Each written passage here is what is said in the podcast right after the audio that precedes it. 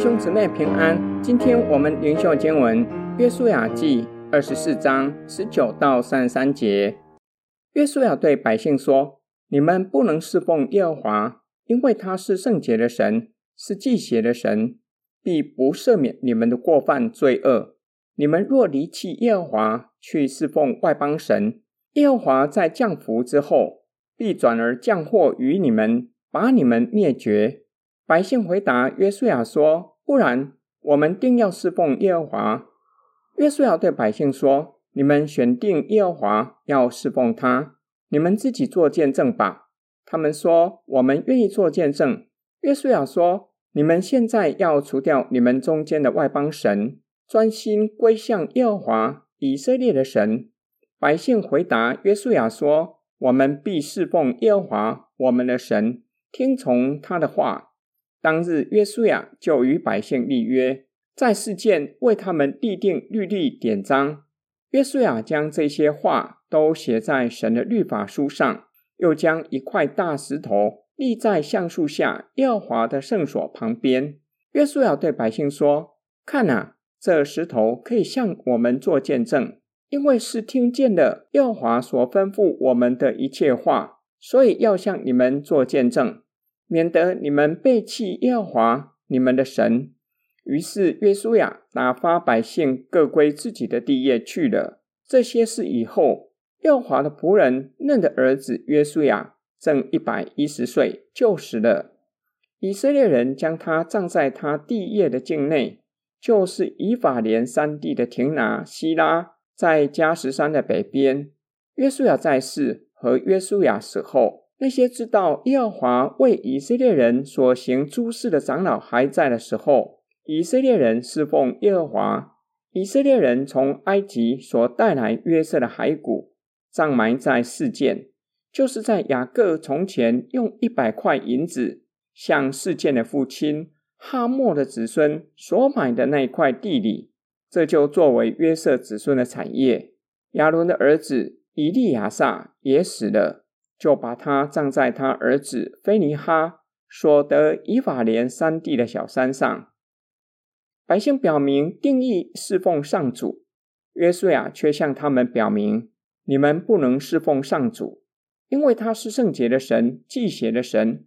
日后你们若离弃上主，去侍奉外邦神，上主必不赦免你们的罪，必降祸于你们，将你们灭绝。百姓回答约书亚：“我们定义要侍奉上主。”约书亚告诉百姓：“你们定义要侍奉上主，你们自己做见证吧。”百姓表明愿意做见证。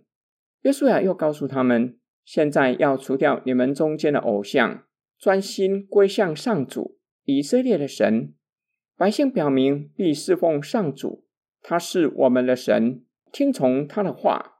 当日，约书亚就与百姓立约，在事件为以色列人定律例典章，将这些话都写在神的律法书上，又将一块大石头立在橡树下上主的圣所旁边，见证百姓与神立约，免得以色列人背弃上主你们的神，百姓就各自回自己的地业去。约书亚正一百一十岁，就死了。埋在约书亚的地业境内。约书亚过世后，知道上主为以色列人所行一切事的长老还在的时候，以色列人侍奉上主。今天经文的默想跟祷告，当我们费尽心思、付上代价传福音，传福音的对象若是表明愿意信主、愿意侍奉上帝，我们会欢欣跳跃，很快的为那人安排洗礼。很怕那人临时反悔。同样的，若是有人主动跟牧师说愿意参与教会的服事，会为他感谢神，会安排他参与教会的服事，在服事之前会为他上一些课程，让他明白服事的意义以及如何服事。约书亚的做法很明显的与我们的经验有极大的反差。约书亚竟然回答百姓。你们不可服侍，因为若是离开信仰，去侍奉偶像，恐怕上帝会降祸于你。约书亚要百姓以严肃的态度看待侍奉，正如同主耶稣给门徒的教训：一个人不能够侍奉神又侍奉金钱，侍奉神要专一。当我们说救恩是白白的，不是我们努力赚取来的，然而救恩不是廉价的恩典，乃是上帝付上重价，也就是借着他的独生爱子，将我们买赎回来归给他，使我们侍奉神。我们若是明白且深刻的体会，救恩是重价的恩典，以侍奉神作为一生最荣耀的事，参与教会的服饰，可能会有新的感受与经历，因为我们服侍的是宇宙大君王，是圣洁的神。我们一起来祷告，爱我们的天父上帝，求你更新我们的服事观，叫我们明白服事是恩典。且是一生中最大的荣耀，因为是上主先为我们付上生命的代价，将我们买赎回来，做你的子民，使我们站立在宇宙大君王的面前侍奉你。我们奉主耶稣基督的圣名，感恩祷告，阿门。